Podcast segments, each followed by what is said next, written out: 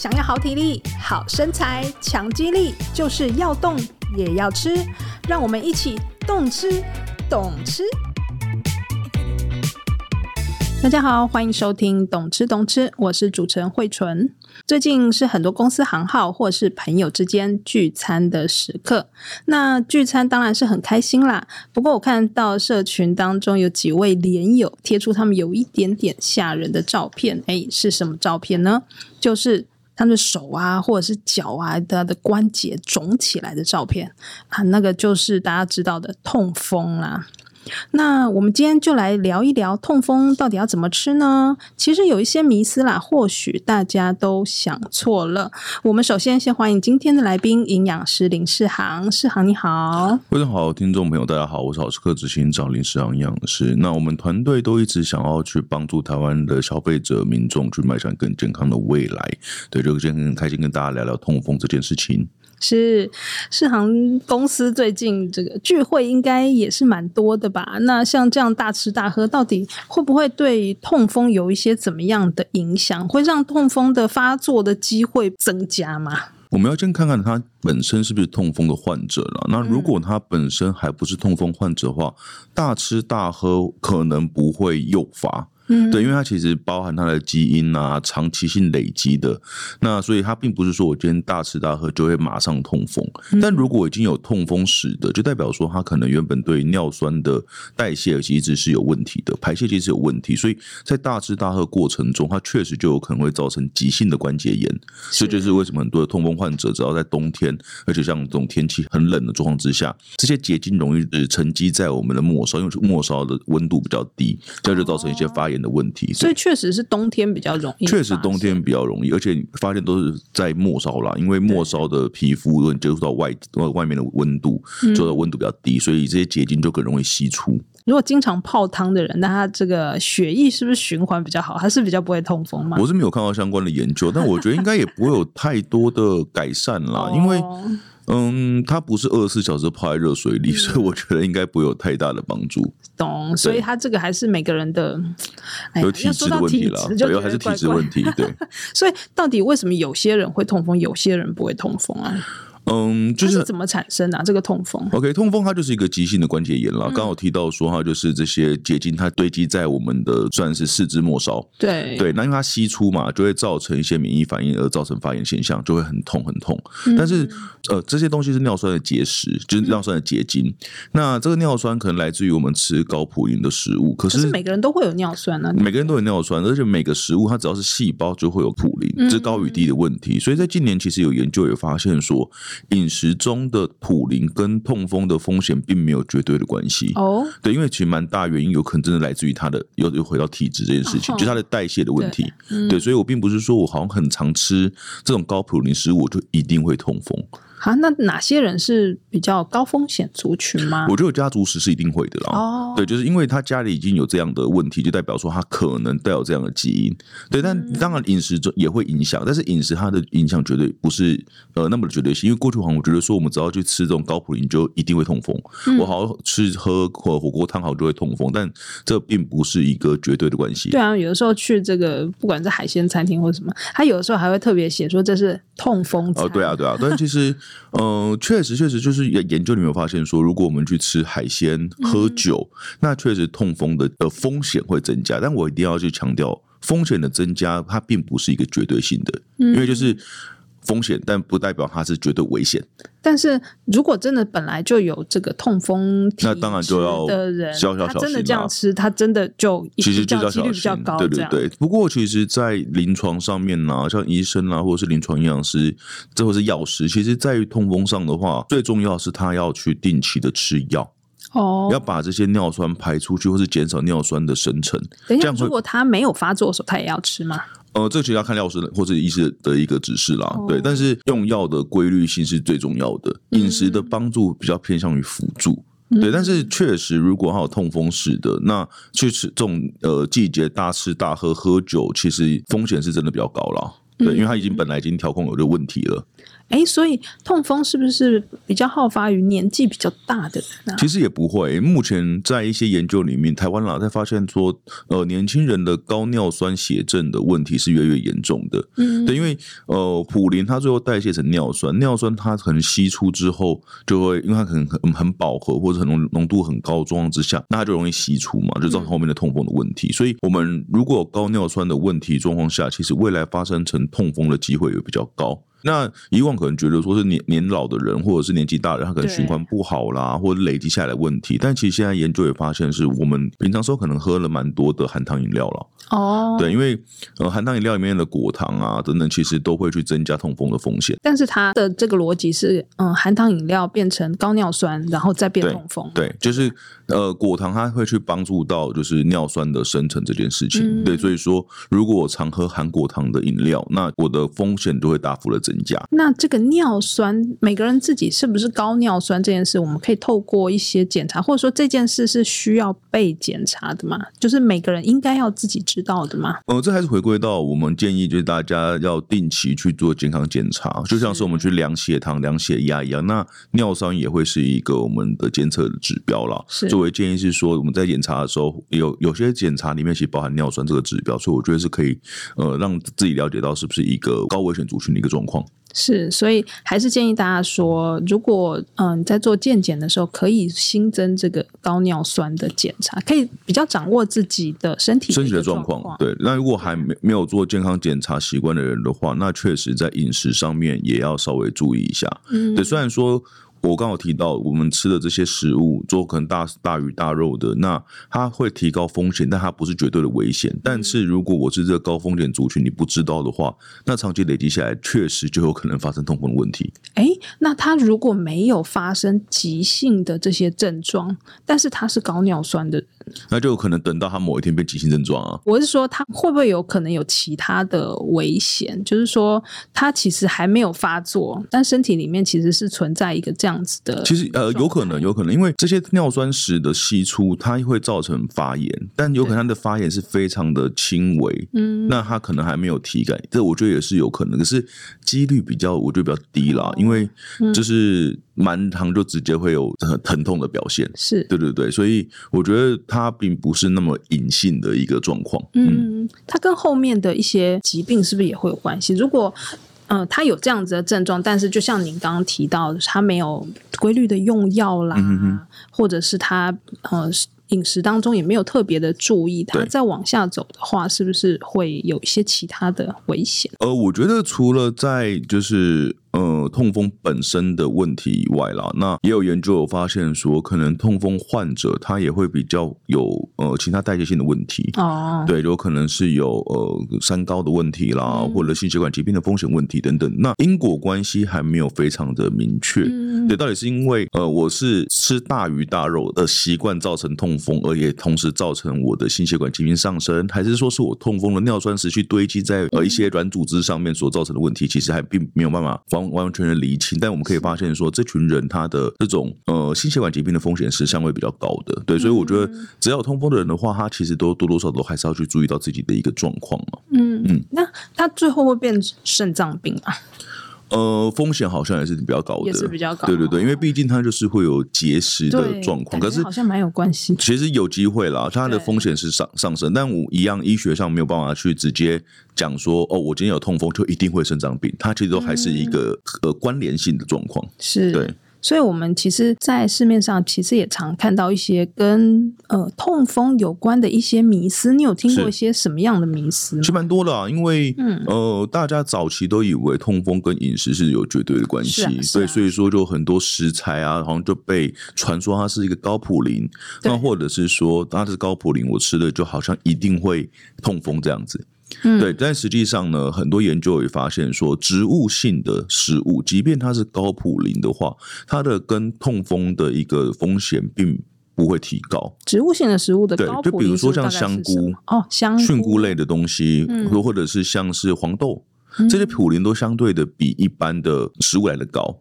对，所以很多的过去啦，就会觉得说，我就要去避免吃到高普林食物。那也进一步谣传是说，那我是不是平常时候我即便没有痛风，我都要少吃，少吃我就好像可以避免痛风。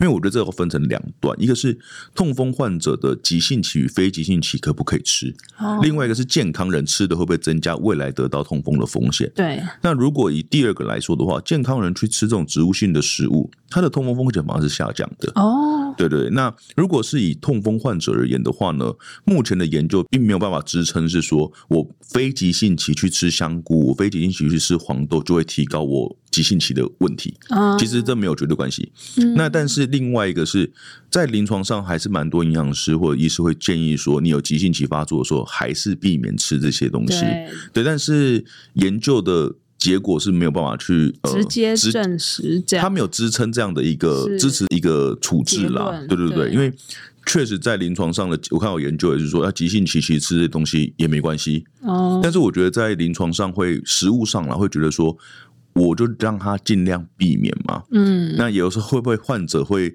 你就哦，他就跟你讲说可以吃。就吃了，他反而更严重，因为有可能体质问题很难讲，很难讲。对，那后来他就回来怪你说：“哦，都是你叫我吃的啊。嗯”对，所以在食物上、临床上会相对比较保守一点，保守一点。对，对，但只是说，我们健康人都还没有任何病史状况之下去吃菌菇类的，去吃黄豆，其实它的罹患痛风风险没有不会显著增加，所以是没问题的。而且照你刚刚说，应该还是会比较好一点。其实还会下降，反反而是下降的。对，对，不过大家另外一个迷思就是吃海鲜。对哦，老实说，吃海鲜跟红肉会，它的风险是上升的。哦，对，只是那个上升，我我还是要跟大家分享，就是这种风险它是一个关联性研究，也就是说，我可能增加二十 percent，增加三十 percent，那真的会中吗？不见得，因为它还是有可能跟你的生活习惯、你的基因，就跟我的平常饮食习惯都有关系。但是如果在正在研究里面确实看到说，常吃海鲜的人呢，那他的风险是有略微上升。对，那另外就是喝酒，喝酒就真的是大幅上升了。哦，对对，那它上升的原因其实不见得是说我呃我的啤酒里面有很多普林，因为它是酵母发酵嘛，所以有很多普林。其实不不见得这件事情是酒精或者是啤酒些有些成分去影响到我们的代谢。它不是说我今天吃了普林而增加普林，增加尿酸而痛风，它是走其他路径所造成的，所以不一定是啤酒。哦，对，其实酒精类的都会有，可啤酒确实比较比较明显一点，但烈酒也是啦，因为酒太多了，对啊，酒太多，所以说啤酒、烈酒都是会增加风险的。那因为有些研究是做烈酒，嗯，有些研究是做啤酒。那其实这两个研究没办法直接相比说，哦，烈酒比较厉害还是啤酒比较厉害？对对对，但是都是这两个研究都还是都会有关的。对对，那我们其实我觉得烈酒、啤酒或者是海鲜，呃，我们比较容易在饮食中会注意到，嗯，对，就尤其是酒类的部分。那我觉得最容易忽略的是含糖饮料。哦，对，因为含糖没什么关系啊。可是因为那个高果糖糖浆，它就是感觉没什么关系。对，因为感觉没什么关系，所以大家就觉得哎，忘记这件事情了。对，对，所以现在的国中小学哦，或者是国中啦，或者是到高中的一个状况，呃，算是我们未来主人翁。嗯，高尿酸血症的比例也真的不低。哦，对对对，不要想说可能只有三趴五趴，其实其实更高。哎，它是只有果糖吗？如果它用的是什么？他强调说：“我用蔗糖，不是有一次有一阵子很流行的。”对，没错。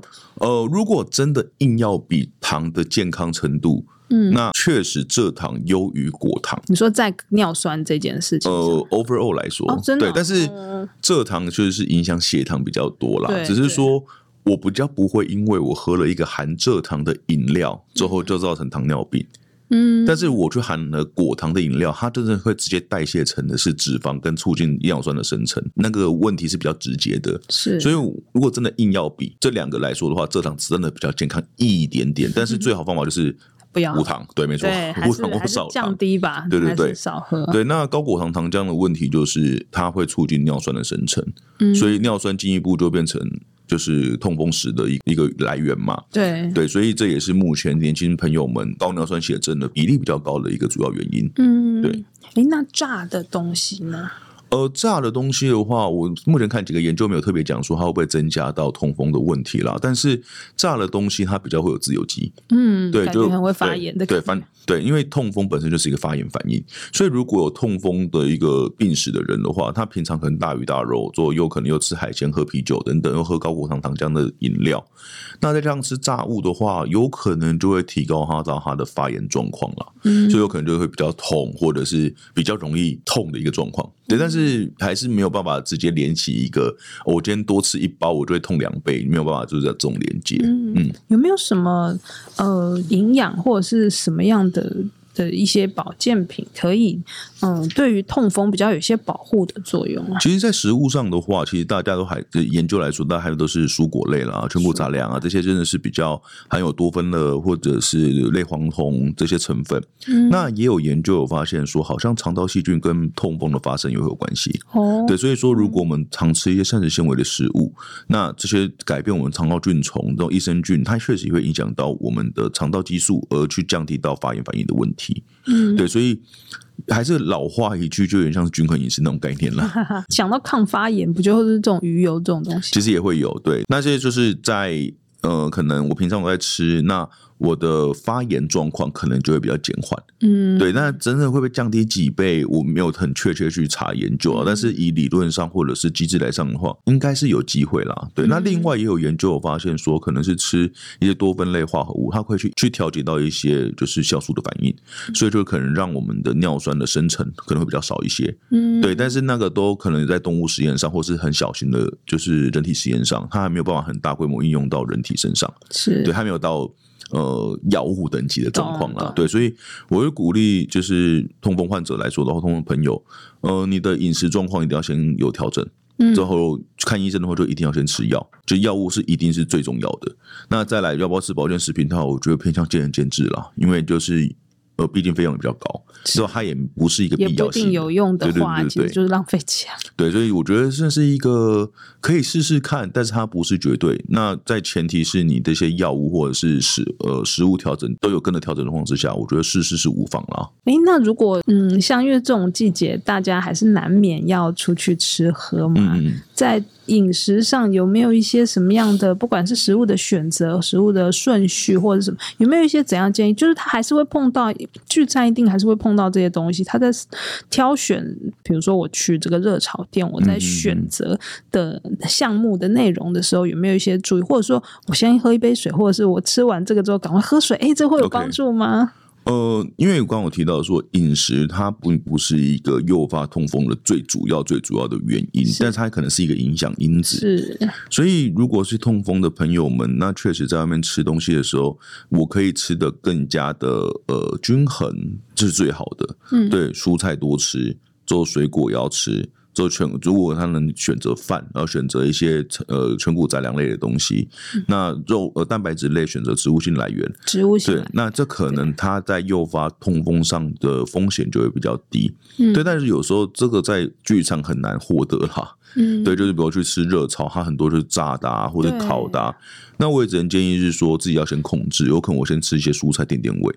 至少我在后面吃这些烤的、炸的，或许我的肚子就会比较饱，而不会要把、哦、不会吃这么多。多对，那饮料部分的话，就是克制酒类啦。哦、我觉得相比这些食物来说的话，酒类的风险是更高的，更明显，更明显的。那酒的话就一点点，或者是说，那我要不要喝的是，就是改用茶啦，或其他的无糖的饮品来做替代，而不是真的是喝酒。嗯、对的，就蛮考验到。就是我们的聚餐习惯了，对，蛮考验自己需要决心啊，对对，这要决心了。你要怎么立下你的这个红线？对对对，告诉大家说你就是不行喝，没错。像有的时候要挡酒或者是要避免喝酒的时候，有人会说啊，那个我没办法喝酒，我一喝酒就会过敏。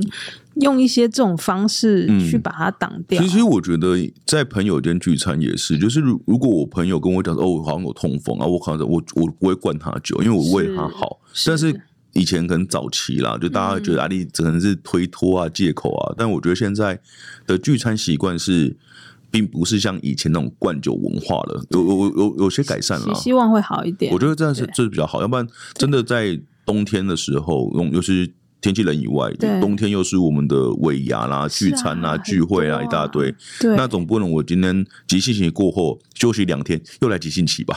对啊，对，以以往可能常常这样子，只靠药去压它的感觉，因为这药也压不了多少，因为我今天我药压了之后，我又又去诱发它，对对，所以我觉得这是蛮危险的一个状况了。这样这样就很不舒服，就很不舒服啊，很不舒服，对啊，真的痛风一痛起来是连走在外面就是被风吹到就要痛哎，为什么叫痛风？就是因为它风吹就痛啊，嗯，对，所以这是。